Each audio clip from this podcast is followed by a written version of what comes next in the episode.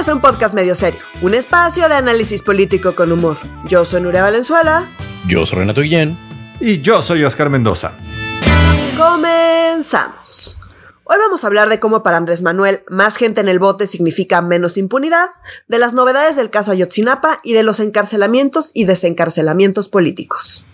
Nos la volvieron a hacer, mi gente, nos la volvieron a hacer nosotros muy responsables, grabando el jueves en la tarde, leyendo todas nuestras notas, informándonos, absorbiendo, y el viernes en la maldita tarde, como en un, como al, en el segundo tiempo de un partido de fútbol, sale Rosario Robles, entra Murillo Karam, como si los presos políticos de este sexenio fueran así, este, delanteros en un equipo de soccer, ¿no? Salió así en el pizarrón verde y rojo, y pues es en la situación que estamos en este momento, pero el hilo conductor de todo esto es un tema que hemos tocado bastantes veces, pero ahora sí lo vamos a tocar con mucha más profundidad la prisión preventiva oficiosa, mi gente. ¿Cómo la ven desde ahí? Bueno, no sé si es el hilo conductor, más bien es el hilo conductor que nosotros queremos darle a este episodio de un podcast medio serio, ¿no? Y que tiene muchas cosas en común para,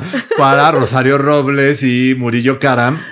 Entonces, exacto, es, eh, es, no, no es, y no es gorrito conspirador, eh, ahora. Estoy 100% seguro de eso. Ah, sí, no, no, no, no. Esta semana no va a haber conspiraciones. Si están buscando conspiraciones esta semana, lo lamento. Eh, hay, pues, más bien muchas cosas en la agenda que están relacionadas, ¿no? Entonces, que queremos empezar con prisión preventiva oficiosa. Habrá escuchado la gente que nos escucha sobre prisión preventiva oficiosa esta semana medio sin control. Ya lo hemos dicho acá, eh, tratamos este tema cada vez que sale en la agenda pública y esta semana es relevante. Así ¿Por es. qué? Porque la Suprema Corte de Justicia de la Nación mejor conocida como la Corte, eh, va a resolver dos Yo creí que iba a decir, asuntos. La, este C, J- JN, y yo no, güey, este acrónimo está de hueva, güey. La Perdón, SC. perdón. Ya, es que ya cuando Nuria se pone muy seria, ya hay que romper un poquillo. Entonces, na- nada más. No, no, no, la Corte, pues, cuando escuchan la Corte dice, la Corte no sé qué, bueno, se refieren a la La Suprema Corte de la ¿no? Nación. Exacto. Correcto. Entonces, la Corte eh, va a resolver esta semana dos asuntos relacionados con prisión preventiva oficiosa. ¿Qué es la prisión preventiva oficiosa? La famosa prisión automática. Es decir, si tú cometes alguno de los delitos que están estipulados en el artículo 19 constitucional, te meten a la cárcel. Si, o si, si parece que los cometiste, más bien, si te acusan de haberlos cometido, los hayas o no cometido, Mm. te meten a la cárcel y luego investigan y luego tienen un juicio. Ya, entonces es una, de- entonces la justificación es, los delitos son tan graves que ameritan que la gente se vaya en automático a la cárcel para pues, evitar cualquier pedo. Esa es la lógica, que está perfectamente mal porque, insisto, hayas o no hayas cometido el delito, eh, te meten a la cárcel, está perfectamente mal porque se supone que eres inocente hasta que te demuestren lo contrario, a menos de que hayas, estés involucrada con la investigación de alguno de estos, de estos delitos del artículo 19 de la Constitución. Entonces, como que nos dicen una cosa, pero en la práctica, pues no puedes ser inocente hasta que se demuestre lo contrario, si en la práctica te están metiendo a la cárcel antes de que siquiera investiguen. La investigación que tienen que hacer para que te metan a la cárcel es básicamente nula.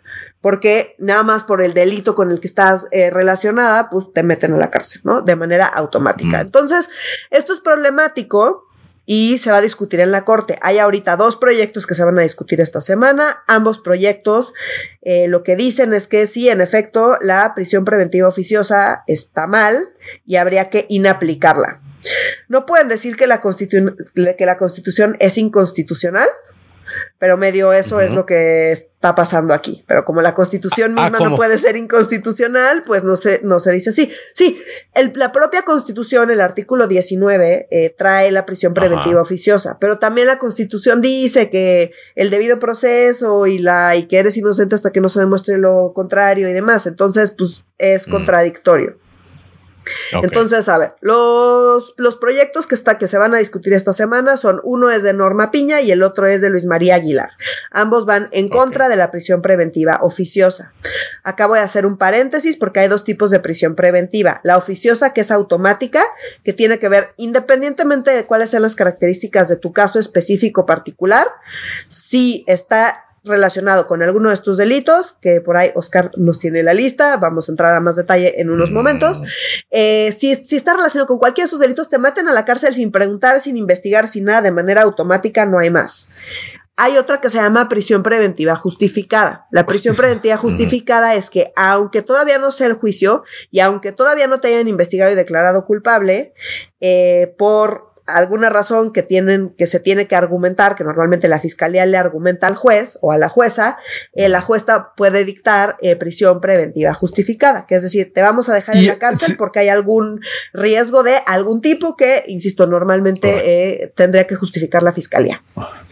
Y es súper importante esta diferencia entre oficiosa y justificada, porque la oficiosa viola la presunción, la, presunta inocencia de, eh, de, aquellos que se le está llevando un proceso, versus la justificada no. Porque la justificada es la fiscalía, la fiscalía tiene que armar los argumentos y presentar las pruebas al juez, por decir, porque si agarran a una persona, tiene que quedarse justificadamente en el bote, en lo que se lleva todo ese proceso porque se puede pelar, porque puede matar a alguna de las víctimas, porque puede generar algún tipo de represalia, pero le tiene que demostrar al juez y el juez es el que decide, que es muy distinto que el oficioso. Estoy de acuerdo, pero no estoy de acuerdo con que eso no viole la presunción de inocencia. O sea, sigue violando la presunción de inocencia, nomás sí, que obliga a la, o sea, como que no es de manera automática y por lo menos tienen que considerar las particularidades del mm. caso, que si es radicalmente. Sí, tienes toda la razón. Sí, porque tienes toda la razón. O sea, porque tú estás partiendo del hecho de que los metes al bote y cuando esté en el bote tiene que partir del hecho de justificar y demostrar su inocencia pero desde que esté en el bote tiene que, o sea, estás asumiendo que tiene cierto grado de culpabilidad. O sea, como tienes razón, Sí, o sea, estás castigando a una persona antes de saber si es culpable o no, básicamente. Toda la razón, toda la razón. Entonces, pues esas son las razones, las que estamos platicando, por las cuales la prisión preventiva oficiosa es una cosa terrible. Es, ya lo hemos dicho acá, tiene que ver con un, eh, le llaman luego, ay, se me fue, ¿Cómo le dicen a la prisión preventiva oficiosa? Que es como esta estrategia de. ¿Cero impunidad? No, no, no, no, no, no, no, no. Le llaman. No. Eh, populismo penal. Populismo penal. Ah, ok. No, o sea, es súper, eh, porque es muy, es muy atractivo y es súper sexy la idea de ah, decir, ah, mira, mira cómo estoy, estoy poniendo, tomando cartas en el asunto y estoy encarcelando a todo el mundo. Pero encarcelar a todo el mundo implica que agarras a alguien y metes a esa persona a la cárcel y luego investigas y luego ves si sí tenía o no tenía que estar. Y la verdad es que muchísima gente está en la cárcel sin que se les haya comprobado que en realidad son culpables de lo que se les está acusando. Eso es súper problemático. Sabemos que Cuatro de cada diez personas que hoy están en la cárcel están en prisión preventiva oficiosa, es decir, eh, están ahí en lo que investigan, nada más porque están relacionados, el caso en el que están involucradas las personas está relacionado con alguno de estos delitos. Y ojo, esto ha ido aumentando. Este sexenio en particular aumentó el catálogo de delitos y aumentó también los ingresos por prisión preventiva oficiosa. Entonces, en 2020 ya habíamos dado estos datos, en, ah, digo, cuando salieron. Eh, en 2020, por ejemplo, de los ingresos totales, 85% fueron vía prisión preventiva oficiosa. 85% de la gente que metieron a la cárcel no tienen un juicio y no han sido declaradas culpables en el año 2020. O sea, imagínense esa dimensión. Entonces, estos cuatro de cada diez, si seguimos por este rumbo, van a ser cada vez más y más y más. Sí, y eso es bien importante porque, o sea, dado que las fiscalías son unas cosas, la Fiscalía General de la República, las fiscalías locales, y que no están armando bien sus carpetes de investigación y por lo tanto sus, sus judicializaciones, la verdad, en la gran mayoría de los casos se les caen los casos frente al juez. Entonces, la manera más fácil, el cómo están combatiendo la inseguridad o la impunidad en este país es esto, como dice Nuria. Entonces, es impútale cualquier cosa que sea prisión preventiva oficiosa, que puede ser, creo que vale la pena dar la lista. O sea, como puede ser abuso, violencia sexual contra menores, está súper culero, la delincuencia organizada u homicidio doloso, que también eso es por lo que todo el mundo lo están metiendo por delincuencia organizada, feminicidio, violación, secuestro, trata de personas, robo de casa habitación, que eso es una nueva que metió esta administración, uso de programas sociales con fines electorales, que eso lo metió esta administración, corrupción, eh, robo en el transporte de carga, Eh, ¿Se acuerdan? Por el tema del huachicol y los trenes y todo eso que metieron el robo al transporte de carga. Delitos en materia de hidrocarburos, o sea, el huachicol, eh, desaparición forzada, eh, delitos cometidos con medios boletos o armas y explosivos, eh, delitos en materia de armas y explosivos de uso exclusivo del ejército. O sea, si te encuentran una AK-47, ya vas directito a prisión preventiva. O te la plantan. O te la plantan, justo lo que iba a decir, que es lo que sucede mucho. Eh, así como delitos graves en materia de seguridad nacional y de la salud. O sea, te plantan marihuana o te pantan un guate de marihuana, de cocaína o de anfetaminas. Y ya con eso vas a tu proceso en prisión preventiva oficiosa. Y el número que dio Nuria no es menor, o sea que cuatro de cada diez de, la, de, los presos, de los reos que están en los centros de readaptación social. O sea, hay 200 mil personas hoy en los centros de readaptación social y un poquito más de 90 mil personas no tienen sentencia y están por prisión preventiva oficiosa. Es un chingo, 90 mil personas es casi el estadio Azteca entero. Sí, está terrible. Y además muchos de estos ni siquiera eh, terminan en un juicio. De hecho, 85% eh, de las personas, les digo, de, de enero de 2019 a julio de 2021, son estos datos, 85% se declaran culpables o aceptan una salida alterna para salir de la prisión.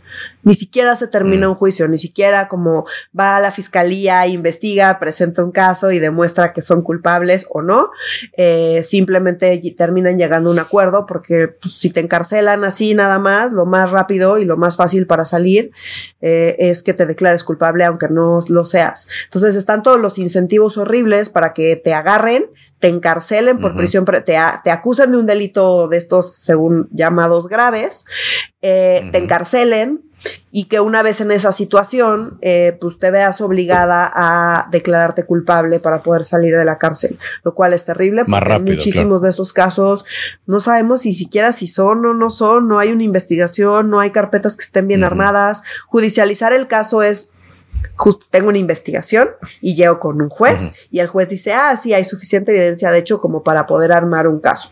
Muchas veces eh, se abren casos donde, aunque a pesar de que no haya suficiente evidencia, esa es otra cosa, pero muchas veces no, ni siquiera se llega a ese punto. Entonces, bueno. Eh, eh, toda esta parte es importante. Entonces, a ver, la discusión, digamos, más em, teórica tiene que ver con varias cosas. La primera es que, eh, como bien decía Oscar, esto que es que lo están haciendo para garantizar la seguridad y combatir la impunidad. Esto implicaría que tú estás asumiendo que meter a alguien en la cárcel está combatiendo la impunidad y no. Correcto. Combatir la impunidad es investigar, encontrar qué pasó, identificar a las personas responsables y que haya consecuencias a partir de todo eso que acabo de decir. Eso sería combatir la impunidad. Eso no es lo que sucede, lo que sucede es lo que, lo que dijimos antes, agarran gente, a la, eh, la meten en la cárcel y dicen que están combatiendo, claro, es mucho más rápido eso que hacer las cosas bien. Entonces, pues, como este gobierno no se caracteriza por querer hacer las cosas bien, pues claramente la prisión preventiva oficiosa les parece súper buena idea.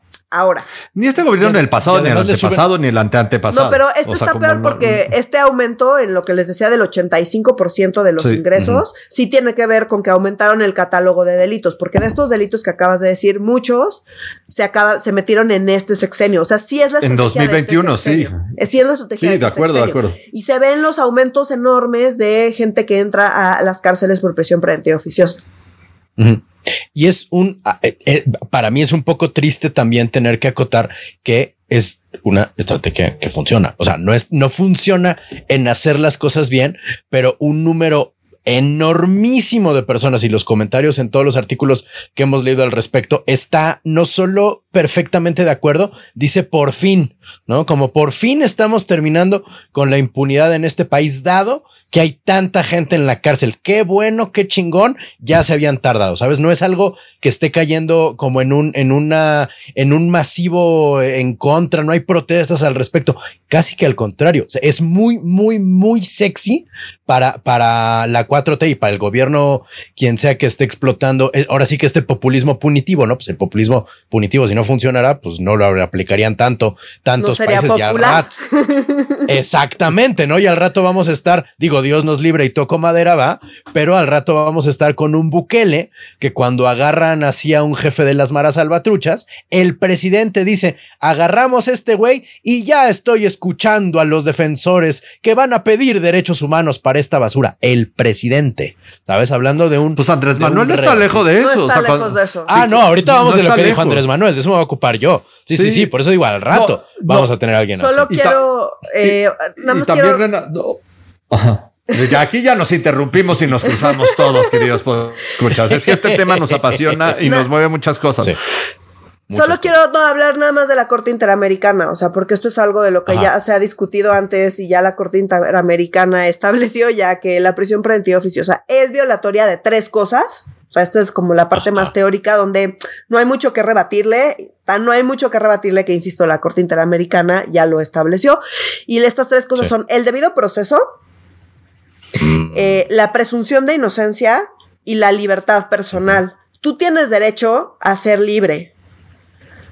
A menos de que hayas cometido un delito, pero para que se asuma que cometiste un delito, te lo tienen que haber, tiene que haber una investigación y tienen que probar que eres culpable. Tú no deberías tener que probar que eres inocente. las fiscalías tienen que probar que eres culpable.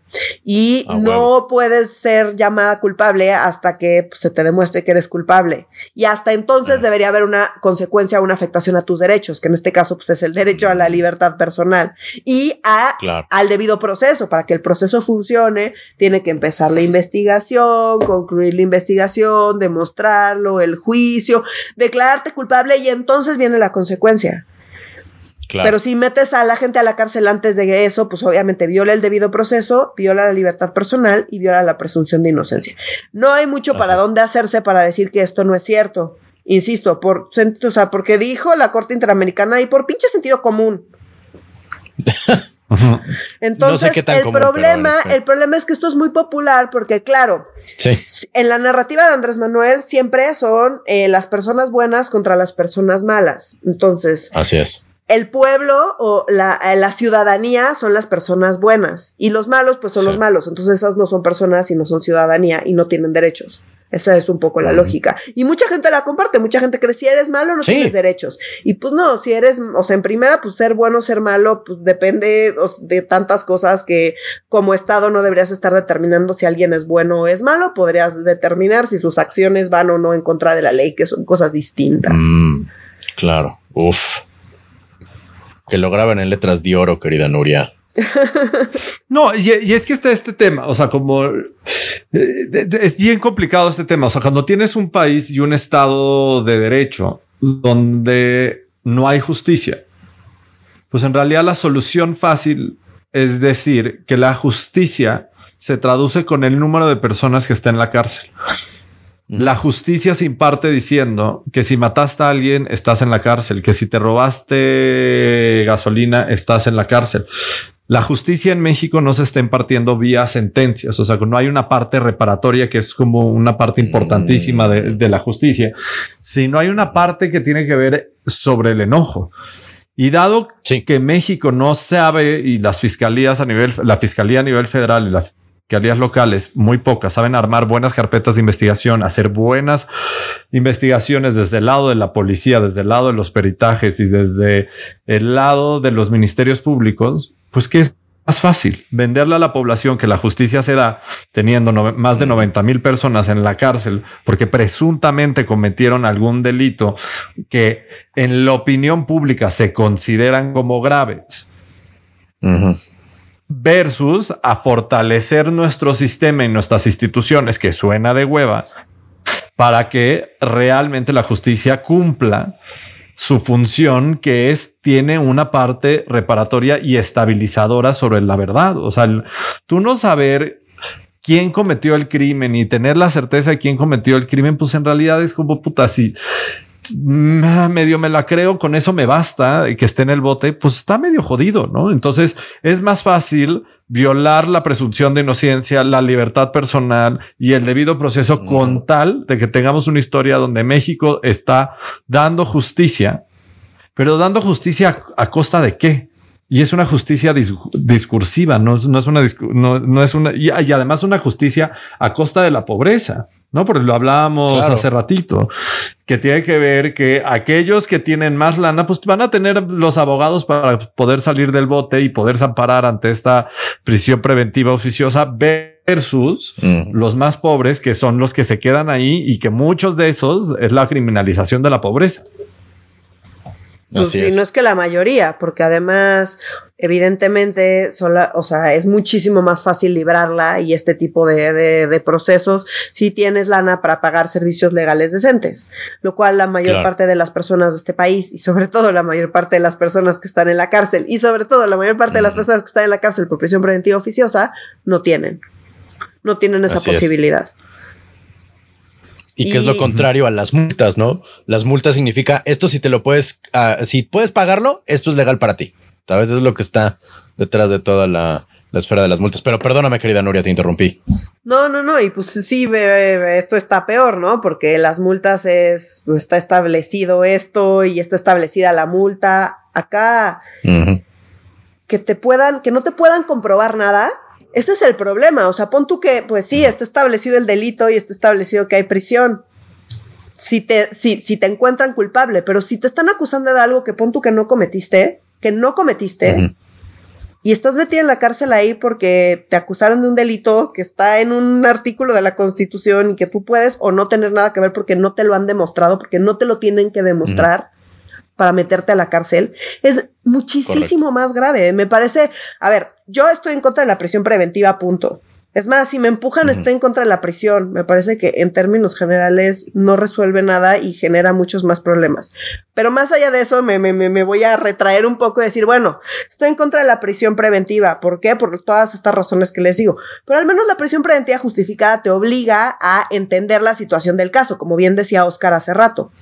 Porque incluso en un delito, y entre comillados grave, vamos a suponer un homicidio. Una cosa terrible, de acuerdo, pero no es lo mismo cada homicidio es completamente distinto. Una persona puede cometer homicidio por un montón de razones, con un montón de circunstancias muy distintas. No es lo mismo, por mm. ejemplo, una persona que está, eh, que asesina a su agresor o a su agresora, que una persona que asesina por deporte o que una persona, incluso la persona que asesina por deporte, pues habría que ver ahí qué onda. O sea, hay muchísimas cosas que no se toman en cuenta que justo este tipo de reglas de, ah, tiene que ver con este delito en automático, se va a la cárcel, que no toman en cuenta todas las consideraciones que la justicia tendría que tomar en cuenta para todas las personas. La justicia no es, o sea, es para las víctimas y para quien está también pasando por ese proceso. Y la justicia sí me parece que he escuchado esta semana con muchas discusiones y si la justicia o, la verdad, por ejemplo, ¿no? En el caso de Ayotzinapa, que ya llegaremos. Y para mí es como mm. tan absurdo ese, ese debate porque para mí al menos no puede haber justicia, digo, más allá de la reparación del daño y más allá de la parte más jurídica, pues no puede haber justicia sin verdad. ¿Quién va a sentir que se hizo justicia si no sabe qué pasó? ¿En qué cabeza cabe que, es posible llegar a la justicia si no tienes la verdad?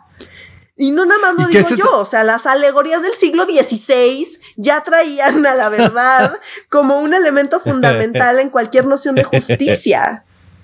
Y no te tienes que ir tan lejos, Nuria. O sea, algo está sucediendo que no, o sea, que nadie está contento con lo que está sucediendo, con la verdad que se cuenta y que hablaremos de eso en un ratito que tiene que ver con Ayotzinapa. O sea, alguien está conforme con la verdad histórica como la conformó el gobierno pasado o como se está dando. Pero la realidad es que no, hay muchísimas dudas si eso es lo que realmente sucedió. Y si la justicia no te puede dar una historia, una historia que sea que tenga suficientes argumentos para decir, estoy de acuerdo con, con, con, el veredicto, estoy de acuerdo con la historia que se está contando y estoy de acuerdo que eso es lo que sucedió. Si dudamos todo el tiempo que eso es lo que sucedió, pues tenemos un grave problema. Entonces, si la solución es antes de contar una historia, te meto al bote ya después veo cómo le, le ensalzo para que esa historia ahí sea medio creíble, pues en realidad tenemos un grave problema y regresamos a una, uno de los primeros episodios y, que muchos nos mentaban la madre porque que, es, que, que, lo hemos mencionado en varias ocasiones, que es el caso de Florence Cassés. El caso de Florencia es, es un claro ejemplo que se violó la presunción de inocencia y que en realidad se intentó vestir la, la, la, la verdad que se estaba tratando de construir desde el gobierno de Calderón y que nada se sostuvo y que en realidad ya no se pudo juzgar por lo que originalmente la querían juzgar y que todo el mundo acabó súper impactado. Y muchos o o los que no conocían tanto la opinión pública en general dijeron como fue una mamada que la soltaran. Porque en realidad la primicia más importante no es la presunción de inocencia, sino es que la gente acabe en el bote, porque se siente rico, ¿no? Y se siente rico que alguien le den el castigo por algo que te está doliendo, ¿no? Si a todos los mexicanos lo más que le preocupa es la inseguridad, la economía, pero en específico la inseguridad, y el gobierno no tiene otra cosa que mostrar más que 90 mil personas en la cárcel, este, relación, con prisión preventiva oficiosa, pues eso es lo único que puedes tener como estabilizador y que digas, fiuf, si vivo en un lugar donde se está, se está ejerciendo e impartiendo la justicia, pero en realidad es completamente falso porque hoy tú lo ves desde la opinión pública, pero cuando te toca que a ti te achacan y te inventen el, el, el crimen, pues estás completamente jodido y no, y es como una empatía súper básica. Donde pues qué importa no existe, porque ya, eres, ya te volviste mala persona que no tiene derechos. Así es.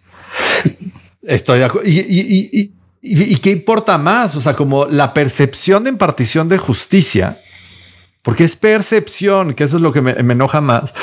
O sí la presunción de inocencia, ¿no? Entonces, hay un valor y que en el caso de Florence Cassés fue súper claro. O sea, como en realidad hay un valor y una primicia básica que es la presunción de inocencia. Y si tú volaste la presunción de inocencia, lo demás ya no es muy relevante. O sea, el, fondo del asunto ya no es el delito, es que privaste a alguien de su libertad ilegalmente. Totalmente. No, y, que pues les surge, como que les estorba el, el, como que el proceso legal les estorba de meter el, eh, o sea, el seguir la ley y la, la, la constitución y digamos el, los derechos humanos al pie de la letra es como un estorbo muy molesto, sabes, para, para quienes quieren, para, quienes aplican este, ¿cómo quedamos que era populismo preventivo? No, populismo, penal. Populismo penal. populismo penal. Y es que yo quiero eh, eh, leerles, lo que pasa es que no, creo que lo hemos discutido en, en veces anteriores, yo no veo la mañanera, yo leo la mañanera en las versiones estenográficas, ¿no? Y esta, cuando leí este, este parrafito que les quiero leer a continuación, dije, necesito escucharlo porque no puede ser que Andrés Manuel está diciendo lo que yo leo que está diciendo, ¿no? Están hablando justamente, el contexto es que le preguntan sobre qué opinaba de los dos proyectos contra la prisión preventiva oficiosa y entonces Andrés Manuel se pone a contar una historia de que alguien agarraron en Colima, ¿no? Y dice, y cito textualmente, al final, y los agarraron con los bidones, eran dos guachicoleros, ¿no? Los pasaron al juez y los dejaron en libertad porque no se demostró no sé qué cosa, ¿no? Y hay que estar pendiente de todo. Y aquí hace una pregunta Andrés Manuel que me erizó los pelos porque, em, eh, porque pregunta Andrés Manuel, ¿qué no un juez debería, independientemente de lo estrictamente legal, buscar la impartición de justicia? ¿O es nada más que el documento está mal, no se integró bien la averiguación y la detención lo fue a las 10 de la mañana, sino a las 11 y ya con eso tengo excusa para dejar en libertad a cualquier persona? Sí, Andrés Manuel. O sea, la respuesta a esa pregunta es un rotundo sí, no mames. De hecho, no es un sí, es un sí, no mames. Pues ni modo que qué cabrón. O sea, no, no, no, no, te lo juro. O sea, lo estaba leyendo y dije, espérame, eh, tiene que haber algo en el tono en el que lo dijo, en el cual yo estoy leyendo demasiado así. O sea, con viendo de frente a la cámara, no debería un juez, independientemente de lo estrictamente legal, buscar la impartición de justicia. Pues, ¿cómo vergas, Andrés Manuel? ¿Cómo vergas, independientemente de lo estrictamente legal, buscas la impartición de justicia? Ah, a través de la prisión preventiva oficiosa. El primero de Virigüen, digo, el primero a Fusilen y luego a Virigüen, que nos ha llevado a donde estamos en este momento. Es que tú eres de esos que cree que la ley es la ley, Renato. Perdóname, lo vi tan axiomático. Qué pendejo soy, disculpen ustedes. Sí, Sí. Está muy cañón. En el mismo sentido va y que quisiera yo entrar como algunos de los puntos de una de las, sacó un comunicado a Dan Augusto, eh, lamentable. Ah, sí. Lamentable. Después de esta conferencia de prensa. Y terrible después de esa conferencia de prensa. Quisiera tocar algunos puntos que voy a citar y creo que digo, ya hemos comentado porque esto está muy mal, entonces irnos un poco más rápido para avanzar en el episodio, pero sí, quiero tocarlos porque me parece muy, muy lamentable que desde la Secretaría de Gobernación se estén diciendo estas cosas, porque ¿qué nos dice de cualquier noción de, de justicia, de verdad, de seguridad, de nada? Entonces, a ver, cito. La estrategia de seguridad pública y la política de cero impunidad persiguen garantizar la paz y la tranquilidad de la población y conseguir que las investigaciones por los delitos impliquen no solo la detención de las personas que los cometen, sino también la obtención de autos de vinculación a los procesos penales y sentencias condenatorias, entre paréntesis, cero impunidad. Órale. Con pleno respeto a los derechos humanos. ¿Cómo vas a respetar? Cierro, la, cita. ¿Cómo chingados vas a respetar los derechos humanos? Con prisión preventiva oficiosa. Y aquí mismo están diciendo que lo que están buscando es que llegue a conclusión el juicio. Entonces, la prisión preventiva oficiosa no abona a nada de lo que acaban de decir aquí, a nada, a nada. No tiene sentido este párrafo, no tiene sentido, simplemente no lo tiene. Voy a continuar. Abro, abro comillas. Es fundamental la existencia de la prisión preventiva oficiosa en ciertos delitos para asegurar que los presuntos criminales a quienes se les detiene por delincuencia organizada, delitos graves de orden común o delitos de cuello blanco no se sustraigan de la acción de la justicia durante el proceso penal, tomando en consideración que en muchas ocasiones, y en la, o sea, pon tú, pon tú que todo esto es cierto, es una mamada, pero pon tú que es cierto, en muchas ocasiones y en las que no, No, pero dice acá, en muchas ocasiones. son muchas, Nuria. Muchas. Detenerlos no pocas, muchas un gran esfuerzo del Estado. Me costó mucho trabajo detenerlo y pues por eso necesito que lo encarceles. Ajá, es que no va, es que no mames cómo corre este güey. ¿Qué argumento es ese? Y luego es justo el problema de, la, de las fiscalías, o sea, como eh, armas tus expedientes de la chingada. Entonces la visión del Estado es justo lo que estás diciendo, Nuria. O sea, como no, como no es su responsabilidad hacerlo bien desde el Estado, entonces pues se va a arruinar todo el trabajo del Estado. Se trata de evitar de igual manera que evadan la acción de la justicia.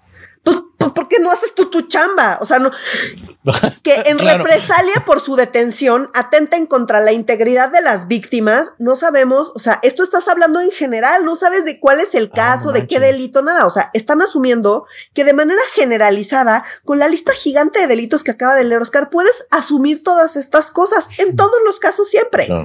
Eso es lo que están diciendo, porque eso es la presión preventiva oficiosa, a todos parejo, siempre sin importar absolutamente ninguna condición ni circunstancia particular de nada. Todas estas cosas están asumiendo que suceden en todos los casos, lo cual es absolutamente falso. No solo es falso, sino que aquí mismo ponen en muchas ocasiones o podrían. sí, maybe. Que las víctimas amenacen o atenten contra testigos o que sigan cometiendo delitos y dirigiendo actividades criminales que afectan a la sociedad, porque tú no haces tu chamba. Entonces vamos a violar así abiertamente la presunción de inocencia y vamos a hacer todo perfectamente mal porque yo no sé hacer mi chamba. Y ya nada más me quedo con el último punto para seguirme enojando y cambiar de tema. Cito. Dejar en manos de los jueces la decisión de aplicar la prisión preventiva oficiosa, que en este caso sería prisión preventiva justificada, pero bueno, generaría una presión adicional sobre los impartidores de justicia. No los pongas a hacer su chamba. Ah. porque, pues. No manches. Pues, ¿cómo los vas a poner a hacer su chamba? Exponiéndolos. Claro. A corrupción, que hoy, por supuesto, no están expuestos, ¿verdad? Y a la violencia por el tipo de delitos que implica esta figura porque hoy no están, hoy no están, no, no, están expuestas a eso. ¿O cómo? Y sobre los impartidores de justicia, su chamba es revisar el caso y determinar qué corresponde a ese caso particular según las características de ese caso. Esa es literalmente su chamba. Están acá diciendo, no, ¿cómo vamos a poner a, las juezas y a los jueces a hacer su chamba? No mames. ¿Qué clase de argumento es ese? Ya, perdón. Es como si Es como si te da cáncer y dices, no, no voy a ir al hospital. Es que hay mucho enfermo de COVID.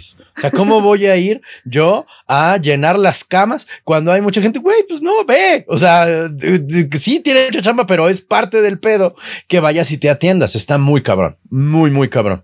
Y de nuevo, para mí lo más cabrón de todo es que hay mucha gente escuchándonos diciendo, pero es que ¿cómo no va a ser justicia meter más gente a la cárcel? Y espero, espero en Marxito nos, eh, eh, nuestros argumentos eh, le ayuden a estas personas a convencerse un poquito más de la, de la, de la falsedad facilista en la que se está cayendo, ¿no? Como más presos igual a más justicia, pues no necesariamente, ¿verdad? Y, y, después, lo que salió a decir el subsecretario de Seguridad Pública, que eso no sé si lo traes, Nuria, que es que si se elimina la, la prisión preventiva oficiosa, se dejaría a un solo juez decidir los casos de acus eh, los casos de los casos de los delitos y eso podría generar mayor corrupción y esto es lo más importante, un mercadeo de abogados y de jueces. O sea, que un juez, ¿un qué? Lo van mercadeo? A, un mercadeo de abogados y jueces. Eso quiere decir que como no se ha acabado la impunidad, como ellos dicen, ni la corrupción, como ellos dicen, entonces, abogados tipo Juan Collado van a tener en su bolsa a unos jueces y esos jueces nunca van a dictar la prisión preventiva justificada cuando lo ameriten porque se pueden pelar, porque pueden poner en riesgo la vida de más personas. En realidad va a haber impunidad total. Entonces, si eso se logra, entonces, a quien estás debilitando es al sistema judicial y a quienes tenemos que proteger, proteger son a estos jueces que tanto respeta esta administración y que nunca critica. y que insisto, porque eso no pasa, porque los Juanes Collados no pagan muchísimo dinero para que justamente la gente que sí tiene lana no le, pues no se le apliquen. Claro, aquí en México no aplica esa de que es mejor tener un buen abogado trinquetero a un buen abogado Punto. Sabes, no, no, no, no es así como funciona el sistema judicial en este país. Carajo. Estoy de acuerdo. Y pues bueno, ya Claudia Sheinbaum obviamente diciendo no, es muy importante la prisión preventiva oficiosa, porque si no, las mujeres van a quedar en riesgo y no sé qué. Bueno, pues si la mujer está en riesgo, entonces pues, la persona que está llevando el caso, la jueza, se va a dar cuenta de eso y entonces va a poder hacer algo al respecto. Pero así general, a rajatabla, porque sí, pues no, amigos. Pero bueno, ya podemos cambiar de tema si quieren, porque esto ya saben que a mí me hace enojar. No es que los demás temas estén muy bien, pero ya, o sea, tuve suficiente rant por hoy, amigos. Sí, no, y yo igual, y yo lo último que quisiera decir, que creo que lo he dicho en todo el argumento, pero sí fortalecerlo, es si este proyecto llegara a pasar, ¿Qué se necesita? Se necesita la mayoría ah. calificada de la Suprema Corte. Eso quiere decir que ocho votos a favor de, de, estos proyectos. Y con eso se invalida el artículo 19 Prisión política, que es la, el catálogo de delitos de, la, de prisión preventiva oficiosa. Es importante decirlo que el presidente de la Suprema Corte se ha posicionado un montonal de veces públicamente en entrevistas, escrito de, su, de su propia pluma, diciendo que él está en contra de la prisión preventiva oficiosa por los argumentos que hemos dado, en específico de los de la Corte Interamericana. interamericana. Mm. Se ve que por lo menos hay cinco minutos de la Suprema Corte que claramente están por invalidar la norma. Hay que ver si, si se logra la mayoría cualificada porque hay mucha presión desde el lado del gobierno. Y si sí se llegara a invalidar la norma, o sea, que tumbaran la prisión preventiva oficiosa, la discusión que deberíamos de estar teniendo como problema público y como países como chingados, fortalecer la Fiscalía General de la República y las fiscalías estatales para fortalecer sus capacidades de investigación y armar bien las carpetas de investigación para poder judicializar los casos. Porque si no tienes eso básico, claro que va a haber mayor impunidad, claro que va a haber más gente peligrosa en la calle pero donde quien la está cagando claramente es el Estado. Si están en la calle es. porque no pueden demostrar que cometieron el delito. Si están en la calle es porque violaron sus derechos. Si están en la calle es porque el Estado está cagándola. No porque el Poder Judicial está aumentando la impunidad de este país. La impunidad no se mete, no, no se soluciona violando la presunción de inocencia ni las libertades individuales de las personas. La impunidad se, se combate con la justicia. Y si no puedes dar justicia, tienes un grave problema. Y ese es el problema de la política de Andrés Manuel de abrazos, no balazos, porque no balazos, pero sí violo tus, tus garantías individuales y te catalogo en todos estos delitos. Y ese dato que diste, Nuria, me parece importantísimo y con eso cierro el argumento. Ocho de cada diez personas que fueron ingresadas al sistema penitenciario en el país en el 2020 fueron por prisión preventiva oficiosa, porque esa es la vía fácil. Ya te planto un arma del ejército, ya te planto más de 5 gramos de marihuana o ya te acuso de, de, delincuencia organizada y ya te vas al bote y te vas a quedar ahí un par de años. Y ahí sí te lo puedo comprobar en el camino. Eso no es lo más relevante. Lo más relevante es que estés en la cárcel y tenemos un grave problema como sociedad y como democracia si creemos que esa es la manera de impartir justicia. Así es. Y además son sí balazos, o sea, no son ah, no balazos, sí balazos y además eh, prisión preventiva oficiosa. Y para mostrar cómo el sistema de justicia en este país funciona de la chingada y las carpetas se arman no con los pies, sino con las nachas, ¿vieron cómo arrestaron a Jesús Murillo Caram? O sea, parecía que el güey que lo arrestó estaba, solo parecía que le, solo faltaba que se pusiera una bolsa de papel en la cabeza cuando, no sé si vieron, o sea, que la frase que trascendió fue, esto no es penoso, es político, fue porque el güey que lo arrestó llegó así, pero viendo para abajo, como pues un subordinado, diciéndole, ay, es que yo sé, esto es difícil, señor, pero pues vengo con toda la pena del mundo, ¿verdad? Aquí a arrestarlo yo sé que es penoso y el otro contesta, no es penoso, es político. Con todo el control de la narrativa, Jesús Murillo Caram, ¿no? En el momento en el que según esto lo estaban arrestando y luego en la, en la, en el careo, bueno, no es el careo, no recuerdo cuál es el nombre técnico, pero en la audiencia, exactamente. los mandados, ahora sí que los achichincles de Tortuguerts, sin tener la más peregrina idea de a qué carajo iban. O sea, casi dicen aquí el acusado paredcita, ah, no, Murillo, perdón. O sea, así de ese nivel, digo, estoy exagerando, pues, pero neta era gente que no leyó el, el, legajo, nomás como decíamos fuera del aire, porque el juez les echó la mano. Eh, este fue sometido a proceso Murillo Karam y pues no se ve que esté bien demasiado, no sé, se ve como un, eh, se ve la mano de Hertz detrás de esto, ¿sabes? O sea, cuando lo ves todo lleno con manchas de mermelada, con faltas de ortografía, dices, sí, esto lo escribió Hertz a huevo, esto es, parece algo que él, que él haría. ¿Cómo la vieron ustedes desde aquel lado, mi gente?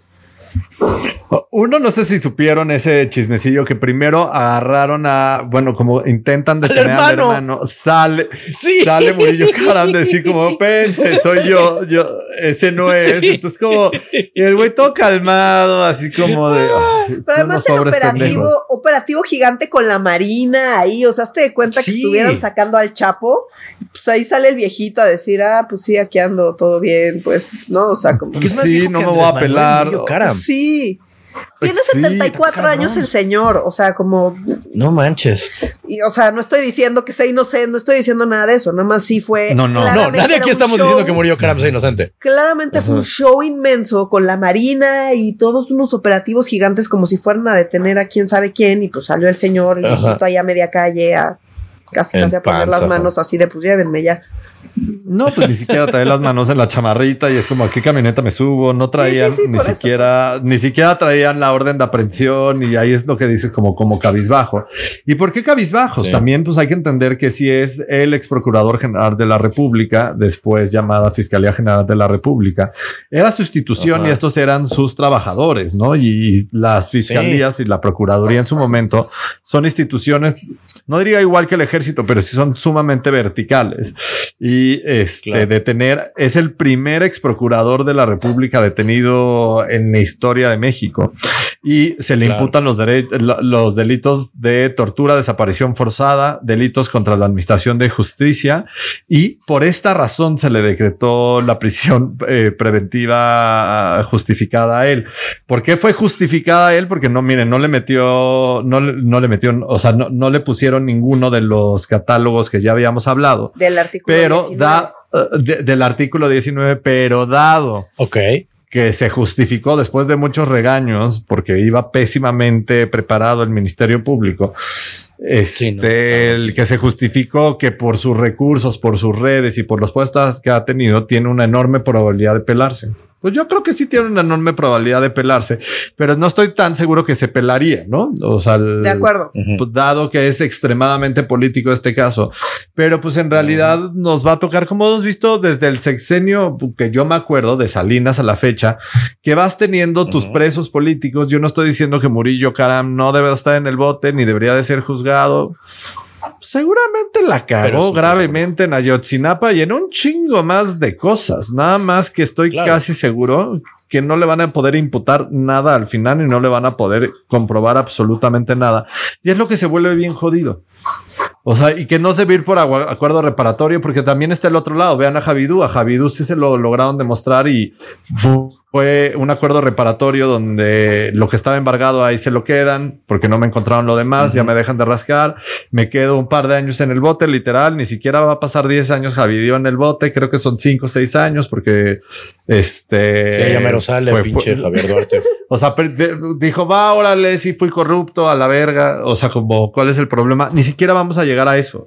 O sea, vamos a llegar a un Murillo Karam que se va a defender hasta el final, que lo más seguro va a ser un caso más como el del Bester, que es también una super cagada de la administración pasada, donde no le pudieron imputar y no le pudieron sostener una, una sola de las acusaciones. Estoy casi seguro que Murillo Karam va a acabar como el Bester muy pronto eh, en algún hospital que va a tener todo el piso o un ala de un hospital por sus problemas de salud, porque por ahí se dice y está como trascendiendo eh, que Murillo Karam tiene muchos problemas de salud y que de hecho tiene principios de Alzheimer y que el juez y el ah. gobierno y, la fiscalía haciendo todo lo posible porque decir se queda en prisión preventiva justificada y que no lo van a mandar a su casa.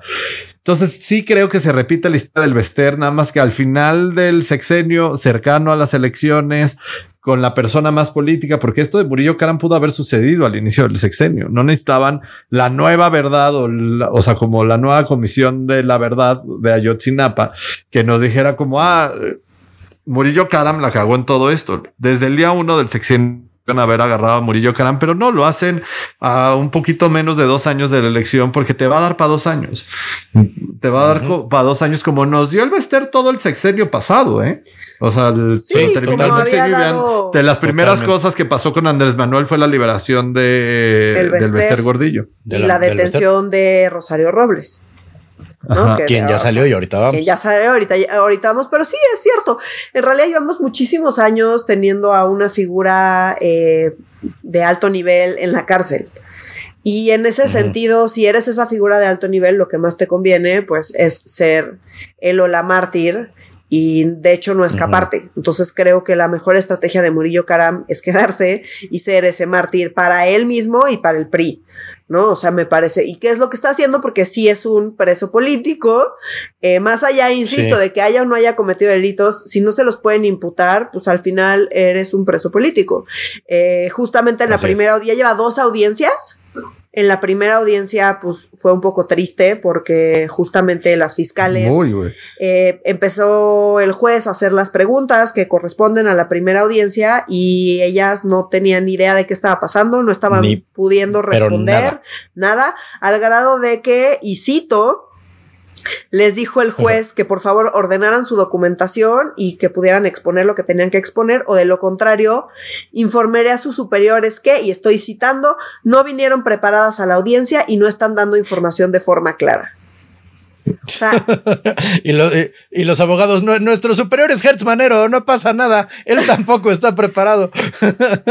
Entonces está súper triste. Y en la segunda audiencia, pues lo vincularon a proceso. Eh, los abogados de Murillo Karam, de hecho, tuvieron ahí roces importantes con el juez, ¿no? Eh, se quejó el juez y les dijo que estaban comportándose de manera inapropiada. En fin, no importa, todo lo que dijeron dio igual, eh, prisión preventiva justificada, vinculación a proceso, es decir, van a empezar con el, con el juicio y este señor se queda en la cárcel por riesgo de fuga. Falta ver qué pasa, como bien dice Oscar, con el tema de salud, pero ciertamente pues le sirve muy bien para el tema de Ayotzinapa, que ya llegaremos ahí, eh, porque eh, acaban de justamente dar el nuevo informe de Ayotzinapa un día antes. Exacto. Y Murillo Karam nos va a dar. no pudo ver. O sea. Sí, que se lo mandaron a las nueve de la noche después de que ya lo habían publicado. No los incluyeron. O sea, sí, hay todo un tema. Pues se construyó distinto, pero eso no me parece necesariamente malo, ¿no? Pero, o sea, como lo ideal hubiera sido y que es complicado que los padres de los desaparecidos hubieran avalado esta historia, pero seguimos sin tener una verdad que esté avalada por las verdaderas víctimas. Entonces esto se vuelve súper complicado y, ya pasando al, tema de, de, de Ayotzinapa que es por lo que en realidad están agarrando a Murillo, no por otras cosas y abusos que seguro cometió dentro de la Procuraduría General de la República, que hasta creo que sería más fácil como cuando se les planta droga o armas a la gente por otro tipo de casos. Este, pues igual en el caso de Murillo Caram, creo que hubiera sido más fácil, pero se decidieron ir por la, por una parte mucho más política que no estoy tan seguro que vaya a lograr mucho más allá en términos electorales, porque a los padres no les está sirviendo mucho esta historia de Murillo Karam y ya, ya lo declararon. Pero pasando ya al tema de Ayotzinapa, hace unos días el gobierno federal, em, el gobierno federal sacó una, una, nueva verdad o una nueva versión de la verdad histórica sobre el caso de Ayotzinapa después de un montonal de investigaciones. Y destacan estos siguientes siete puntos que son distintos a lo que originalmente se había declarado en el sexenio de Peña Nieto y que, y que Murillo Karam había sido el que había dado esta verdad histórica. El primero es que se reconoce que es un crimen de Estado que, no, que eso es distinto a como estaba planteado originalmente y no hay indicio de que ninguno de los 43 estudiantes estén vivos. Ya se dijo esto desde el gobierno, mm. porque en la administración pasada sí era un discurso donde se seguirán buscando a los estudiantes y se harán los mejores esfuerzos. El segundo, que eso ya lo sabíamos, ¿se acuerdan? Desde hace más de dos años. Ahí ibas a intervenir, Nuria. Sí, sí, sí. Solo quiero hacer una nota sobre el tema del crimen de Estado. Eh, ¿no? Que lo comentábamos justo antes de empezar a grabar, de que el crimen de Murillo Karam tiene que ver con ocultar la investigación y la información, no con el delito como tal del homicidio. Entonces, creo que es importante hacer esa distinción porque en el caso de Ayotzinapa, justo una de las consignas era, ¿no? En las marchas y demás era fue el Estado, fue el Estado. Y ojo, acá cuando mm. dicen que fue un crimen de Estado, lo que fue un crimen de Estado fue el encubrimiento de los, de los homicidios, no los homicidios como tal. Ah. Porque los oh, homicidios como tal los cometió la delincuencia organizada. es súper importante esa, esa, diferenciación. y que en realidad es todo el aparato del Estado encubrió, o sea, desde la policía municipal, estatal, federal, ejército, marina. Eso es lo que se reconoce en este nuevo informe. Todos ellos estuvieron involucrados de alguna manera en el ocultamiento de la historia y en poner piedras para el esclarecimiento de los hechos. Segundo elemento que es distinto. El informe de la verdad histórica nos habían dicho que los 43 estudiantes habían sido quemados en el basurero de Cocula y que esa es una de las cosas que el grupo de especialistas nos había dicho que no había manera, la, hipótesis no se mantenía y que en realidad ya lo habíamos comentado hace como un año, dos años, que no había manera alguna que se sostuviera esta versión por fotos satelitales y por un montonal más de cosas y que eso ya lo había desmentido. Fue la primera cosa que desmintió la, fiscalía con este ejército y dio una bastante buena explicación. Entonces, la segunda es que no fueron quemados en Cocula. Tercera, que los normalistas fueron separados y asesinados. Esto tiene más lógica, o sea, no, no, no es rocket science, pero que fueron separados entre distintas células de los grupos criminales y ahí ya fueron divididos y a ti te toca matar a cinco y a diez, una cosa espantosa, pero eso suena más lógico porque eh, dado que no se han encontrado los cadáveres de 43, pues suena mucho más lógico a los quemaron y los echaron al río. No, porque ya se encontraron restos de tres. Tienes toda la razón, los plantados en el basurero, pero suena mucho más lógico que un solo, se mataron en un solo lugar, se quemaron y desapareció en un solo lugar. Pues no, esto suena más lógico. Cuarto, todos los niveles de gobierno sabían sobre las intenciones de los estudiantes, o sea, se acuerdan eh, que decían que los, los estudiantes, en la verdad histórica, los estudiantes iban a boicotear el informe de labores de María de los Ángeles Pineda Villa, entonces presidenta del DIF y esposa del presidente municipal de José Luis Abarca Vázquez. Eso es lo que en teoría se decía que para eso tomaron los autobuses, pero en realidad los estudiantes, en la nueva versión, los estudiantes iban a tomar los autobuses para trasladarse a la Ciudad de México a las manifestaciones del 2 de octubre y, y que en realidad el tema de las drogas y lo que hubo involucrado fue un tema de pues un pedote de mala información de los grupos organizados. Y mm. que esto lo sabía el gobierno en todos sus niveles de gobierno. Pues sí parece que hay indicios al respecto. O sea que sí, hubo un tema de encubrimiento. En particular porque dentro de los 43 había un soldado. Ajá, que ese es el siguiente. Había una oreja. Que esa es la siguiente promesa. El ejército pudo salvar a los 43 y no los hizo. Y, ¿Por qué? Porque había un soldado infiltrado dentro del grupo de los 43 y el ejército, al no tener noticias de este soldado en 24 horas y no aplicar los protocolos de desaparición del ejército, en automático, pues le valió madres. Y sí tenían un infiltrado y tenían suficiente información como para darse color de dónde estaban y por dónde iniciar, porque tenían un montonal de información por tema de crimen organizado, porque estaban también, eh, tenían oreja eh, a los normalistas, querían ver si estaban involucrados con el crimen o no crimen. Pero en realidad el ejército estaba allá adentro y el ejército no hizo absolutamente nada y el soldado infiltrado era Julio César López, eh, quien también desapareció y no sabemos absolutamente nada. Y esto ya lo sabíamos y ya había salido en la verdad histórica, pero no se había hilado de esta manera y que creo que eso es relevante. Y por último, no fue una acción concertada de todas las Fuerzas Armadas, sino de solo algunos elementos, o sea, de generales, pero ahí esa a mí no me late tanto, la neta. Pues porque se está lavando las manos. Es un crimen de Estado, pero le fue, el ejército no tuvo nada que ver y fueron algunos elementos de las Fuerzas Armadas, este, de las Fuerzas Armadas los que participaron. Y la realidad cuando uno ve como estas seis, siete diferencias, es que la conclusión es básicamente la misma a la que llegó la Procuraduría de Jesús Murillo Cara. Cara.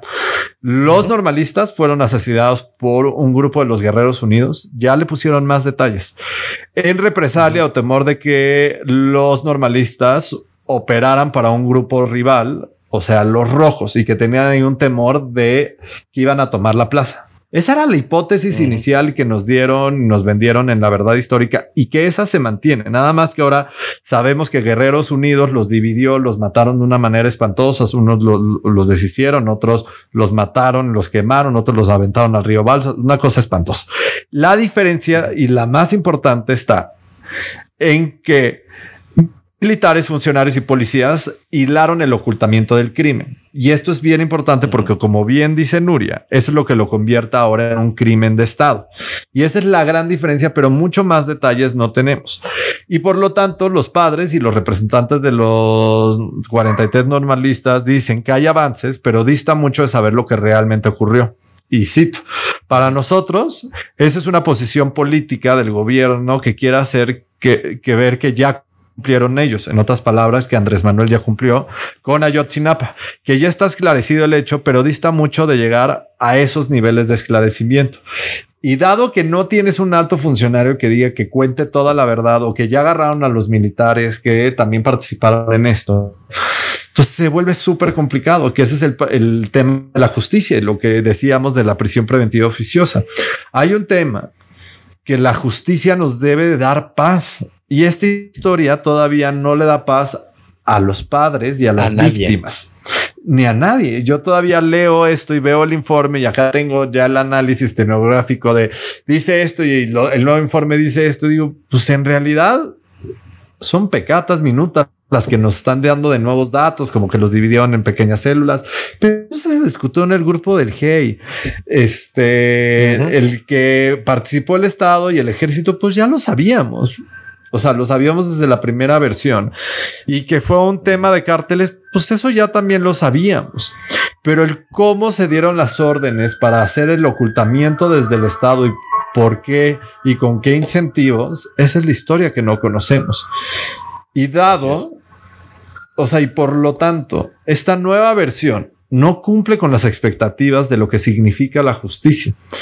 Murillo Karam no va a dar más información para construir esta nueva verdad. Lo que acaba haciendo es un chivo expiatorio que no me interesa como decir cómo se merece o no se merece estar en la cárcel. O sea, creo que de eso de alguna manera ya, ya lo dijimos. Pero en realidad no va a normalizar la verdad, nos va a dar más elementos para decir, nosotros como sociedad, nosotros como mexicanos, pero más importante, los padres de los 43 desaparecidos digan y acepten y digan, mis hijos murieron de esta manera, no los vamos a encontrar porque los desaparecieron de esta manera y acepto esta verdad, que eso es lo que está bien complicado y si lo trato con muchísimo respeto, o sea, porque llegar a esa verdad eh, es, eh, es como la agenda pendiente que tienen los regímenes autoritarios o donde suceden estas desapariciones forzadas que sucedieron en México, recuerden, durante tantos años y siguen sucediendo con los 43 o en América Latina, en la dictadura chilena o en Argentina y por eso se forman estas comisiones de la verdad, donde en estas comisiones de la verdad es donde se intentan a llegar a procesos de pacificación y de estabilización de la verdad. Y en los procesos de estabilización de la verdad es donde las víctimas dicen, con esta verdad puedo vivir, con esta verdad puedo sentir que hay algo de justicia, con esta verdad puedo sentir que es lo que verdaderamente le pasó a mi desaparecido. Y eso mm. todavía no lo hemos logrado y Murillo Karam no lo va a lograr. Y sí, sí creo que es bien importante recalcar eso. Acá, solo para concluir, quiero decir tres cosas. La primera es que no, no, debemos perder de vista que el gobierno local, en el caso de Ayotzinapa, era perredista. Perredista de izquierda, pues con vínculos, si no con López Obrador, sí con la gente cercana a López Obrador. Y eso es algo que siento que se obvia, ¿no? Y un poco se, se saltan esa parte que no es menor. La segunda es que el ejército, lo hemos dicho muchas veces, sigue siendo el mismo ejército. El ejército que infiltró a un soldado y que no lo rescató y que no detonó los protocolos sigue siendo exactamente el mismo ejército que tenemos hoy con exactamente las mismas personas. Em, y eso también es algo que hay que reconocer y que hay que aceptar, pero bueno, tampoco se habla de eso porque militarización, ¿no? Y la tercera es que una vez más demuestra este gobierno como las víctimas son su última prioridad y eso es algo que me parece que eh, es súper doloroso porque fue algo que sí utilizaron y sí utilizó López Obrador en su campaña, el tema de las víctimas, es no les ha puesto atención, no le puso atención ni a las familias de los mineros, eh, cuando fue, ¿no? Mm. ¿no? Ni le pone atención a las familias de, eh, de los estudiantes de Ayotzinapa, tan es así que justamente en este nuevo informe le avisaron a las familias, me parece que unos minutos antes de dar la presentación del informe. No fueron para tener una reunión antes, presentarles todo, resolver dudas, atender a las familias, atender a las víctimas. Ya no puedes, no puedes revivir a nadie, pero podrías atender a las víctimas y no es algo que se esté haciendo, no es algo que parezca a este gobierno estar interesado y nada más. Esta es una muestra más de las múltiples que tenemos en todo este sexenio de cómo a Morena no podrían importarle menos las víctimas. Así es. Y ya para terminar y hablando de que a Morena no podrían importarle menos las víctimas, Rosario Robles, quien salió el viernes al día siguiente de nuestro último, digo, de nuestro capítulo previo a este, este, de esto sí ya corrieron bastante ríos de tinta, pero también podemos hablar un poquillo sobre la prevención, la, la prisión preventiva oficiosa que fue la que la tuvo tres años en el botiquín. Era justificada. O sea, la pobre señora le tocó el principio de la pandemia. Ah, y era justificada. Cuéntanos, Nuria, por favor. Pues nada, nada más recordar que Rosario Robles estuvo en prisión preventiva justificada por tres años. En principio el máximo es dos, ella estuvo tres años. Eh, la prisión preventiva justificada además se la dieron por riesgo de fuga porque literalmente le llevaron una licencia falsa o sea, la fiscalía metió una licencia falsa para decir que tenía una licencia falsa y que entonces había riesgo de fuga. y esa fue la razón eh. por la que la metieron. Y ahora están diciendo que sale porque ella lleva intentó argumentar y ampararse por todos lados. Y uno de los argumentos era temas de salud. Entonces ahora dicen, bueno, por temas de salud la dejamos ir, pero la realidad es que todo ese proceso ha sido un asco. No le han comprobado nada Y esto es relevante porque en toda la investigación que se hizo sobre la estafa maestra, eh, solo quiero recordar que había 110 eh, personas servidoras públicas mencionadas en la investigación. O sea, en la investigación que se hizo, que hizo Animal Político y Mexicanos contra la Corrupción, pero que puede muy bien agarrar la fiscalía y a partir de ahí, pues ya le hicieron la chamba, pues, o sea, nada más tendría que eso armarlo en una carpeta de investigación razonable. Bueno, 11 titulares de secretarías de gobierno, de las cuales solo agarraron a una, que fue Rosario Robles, las otras 10 personas, quién sabe, 10 oficiales mayores, mayores, 81 funcionarios con otros cargos y 8 rectores de universidades públicas. No hay una sola de estas personas más allá de Rosario Robles con absolutamente ninguna investigación encima que se sepa y el caso simplemente no avanza porque no lo quieren hacer avanzar porque claramente pues, Rosario Robles era una presa política, más, allá otra vez de si inocente o no, lo que sea, ese no es el punto. El punto es que no hubo justicia, la tuvieron ahí encarcelada, no ha avanzado su caso, no le han podido justificar nada. Su proceso sigue, pero la realidad es que no, no va a suceder mucho más que eso. O sea, porque no, el que ha salido quiere decir que sea inocente. No. Que eso es lo que se confunde la gente. O sea, como sigue el proceso, pero en realidad está tan mal armada la pinche carpeta de investigación que va a suceder esto que estás diciendo. Y que eso no se llama de otra manera, Nuria, que impunidad. Impunidad e incompetencia. Mm. ya. Impunidad e incompetencia. Ahí termina mi comentario. cabrón como las, como las dos gemelas de la 4T, ¿no? Así el, como si la 4T fuera el hotel de Shining y salen las dos gemelas impunidad e incompetencia tomaditas de las manos. Ven a jugar con nosotros para siempre y por siempre. Ay, no mames, no. se me frunció nomás de imaginármelo. Este, pues bueno, mi gente, a menos que ustedes quieran agregar algo más eh, respecto a los temas, creo que hemos terminado con esta. Yo, nada rapidísimo a, a todos aquellos que nos mandaron sus mensajitos sobre cómo intentaron endoctrinar en la escuela. La verdad, están muy cagados los casos. Ah, sí. Este, de la escuela uno que nos hizo reír mucho. Uno que nos hizo reír mucho es que para probar una materia huevo tenían que tener cartilla de servicio militar que. Eh, no me hablen del servicio militar. porque no, o sea, como yo nada más le voy a preguntar a Renato, porque tenemos edades un poquito similares, pero no tan similares. ¿Tú tienes cartilla militar? ¿Sí, tienes no decirlo en público. Sí, sí tengo. Ok, no, sí tienes. Ok, tengo alguna duda. ¿En algún momento de la vida alguien te la ha pedido?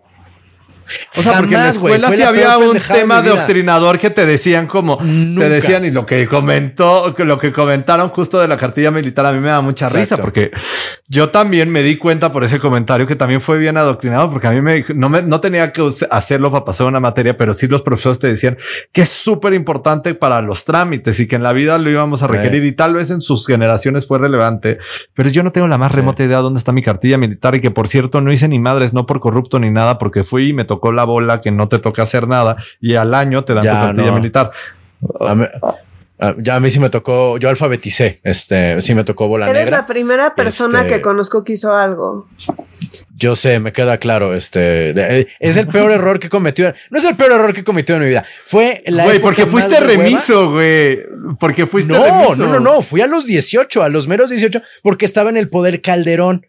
Y yo dije, mira, este pinche derechango hijo de su madre va a volver a poner que sea un, eh, que sea necesario tener la cartilla militar. Entonces yo, el estúpido de yo, fui a, fui al, al sorteo, me salió la mendiga bola y pues estuve un año alfabetizando banda en este, en la, en la unidad, este, Culhuacán, acá en, en Coyoacán. Este, estúpido, estúpido. Pero eso no estuvo feo, pero eso no estuvo mal, güey. O sea, ah, no, pero yo, o sea, yo he alfabetizado en otros, en otras circunstancias. O sea, me gusta alfabetizar, pues lo, lo esto, en ese sentido estuvo chido. Pero igual fue una estupidez. O sea, desperdicié un año de fines de semana en la pinche prepa para hacer esa estupidez nada más por el miedo y digamos la, la precaución de qué tal que no puedo viajar a Estados Unidos porque no tengo la cartilla del servicio militar. Y ahora no puedo viajar a Estados Unidos porque me vacunaron con la puta Sputnik. Entonces, pues mira, todo igual fue para lo pinche mismo, pues. no, y no, no, no le voy a entrar al argumento del servicio militar de género, Nuria, porque ahí hay una cosa mucho más grave. Sí, no, esta semana. No, o sea, el, servicio militar es estúpido por donde se le vea. Es estúpido por donde se le vea. Esta semana trascendió que eh, se iba a discutir en comisiones una propuesta estúpida para hacer obligatorio el servicio militar eh, entre las mujeres. Eh, porque eso es igualdad de género, según eso, Ajá, para fomentar la igualdad de género, porque eso es igualdad de género, lo cual es absolutamente falso y es una pendejada. Y si quieren igualdad, pues más bien deberían hacerlo, no sé, opcional para los hombres. Quitar. No, no, eso ya está muy avanzado. O sea, sí, no tiene ningún sentido el servicio militar, ningún sentido. Pero más allá de eso, pon tú que a alguien se le antoja ir a alfabetizar a Culhuacán, pues que sea opcional. en fin, eh, ahí lo voy a dejar porque ya se fue largo este episodio, pero sí, eh, una pendejada. Afortunadamente lo bajaron del orden del día. Esperemos que no lo vuelvan a subir. En fin. no, ya para que ya para que se bajara una estupidez del orden del día desde un desde Morenes que sí estaba muy estúpido. o sea, sí ya la barra está tan baja. El presidente de la ah. comisión es panista. Ah. Y esto es a nivel, sí, y esto es a nivel comisiones, no a nivel pleno. Entonces, exacto, es antes de que se ah, dictamine. Recordemos que primero se va a comisiones, se estudia en comisiones, sale un dictamen de comisiones y eso es lo que llega al pleno. Ahorita no están en periodo ordinario, empieza el primero de septiembre, pero las comisiones sí están trabajando. Entonces la idea era estudiar la iniciativa para dictaminarla y que ese dictamen ya pudiera irse a votar al pleno. Eso no sucedió porque lo bajaron del orden del día de la comisión. Entonces no hay dictamen todavía y mm. esperemos que así se quede. Haremos lo posible porque así sea. Muy bien, y en el caso de que no, aquí lo estaremos discutiendo con espumarajos verdes en la boca, incrédulos ante la incapacidad de la... ¿Cómo era incapacidad de qué? Y este... Incompetencia. La otra me olvidó ahorita, pero bueno. Ah, incompetencia, claro. Impunidad e este, incompetencia. impunidad e incompetencia, las dos gemelitas. Muy bien. Este, pues muchas gracias, mi gente, por haber estado con nosotros nuevamente. Por favor, manténganse en contacto entre ustedes y con nosotros a través de nuestras redes sociales que son. En Instagram estamos como arroba medio serio. En Facebook estamos como Facebook diagonal medio serio MX. Y en Twitter en arroba medio guion bajo serio. Ahí estamos leyéndoles, estamos eh, eh, poniéndoles atención, agradecemos el favor de su atención y si nos lo permite el sistema capitalista y el virus, nos escuchamos la próxima semana. Para Medio Serio, yo soy Renato Guillén. Yo soy Nuria Valenzuela. Y yo soy Oscar Mendoza. Adiós. Adiós.